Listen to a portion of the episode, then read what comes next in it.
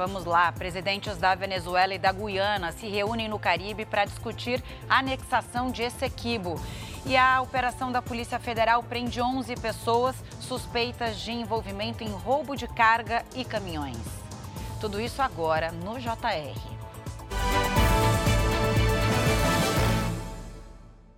Oferecimento: Bradesco. Empréstimo na hora em três cliques é fácil.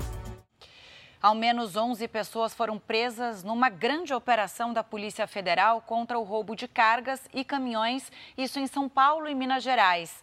A gente tem o Fábio Menegatti com a gente hoje. Oi, Fábio, boa tarde, suas informações. Olá, boa tarde, Camila. Boa tarde a você que nos acompanha. Essa operação teve o apoio de policiais militares da Rota, que é o batalhão de elite da Polícia Paulista. Além do roubo de cargas, a quadrilha sequestrava caminhoneiros e exigia o pagamento de resgate para a devolução dos veículos. Os investigadores descobriram que o grupo usava mulheres que se passavam por funcionárias de empresas interessadas na contratação de serviços de frete apenas para atrair as vítimas. Na operação de hoje, um homem acabou morto. Os investigados vão responder por associação criminosa, roubo, furto e também por extorsão mediante sequestro. Camila. Obrigada, viu, pelos detalhes. O Rio de Janeiro passa a ser sede da ONU para o Turismo nas Américas e no Caribe. O escritório regional da Organização Mundial do Turismo, a OMT, está sendo inaugurada hoje.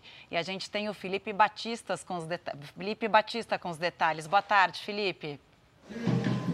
Oi Camila, tudo bem? Boa tarde a você e a todos. A cerimônia começou agora há pouco, dá para ver que está animado né, com a bateria de samba. É nesse edifício aqui da região central do Rio onde vai funcionar o escritório regional da OMT, que será referência para o planejamento, discussão e também execução de ações de qualificação para o setor do turismo, não só aqui no Brasil, mas também para todas as Américas e o Caribe.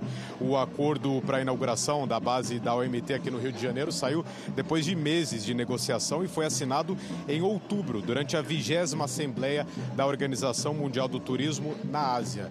Segundo o ministro do Turismo, Celso Sabino, o reconhecimento, né, a escolha, na verdade, do escritório da OMT aqui no Brasil é um reconhecimento da comunidade internacional para o imenso potencial turístico que a gente tem aqui no país. Camila. Sem dúvida, Felipe, obrigada.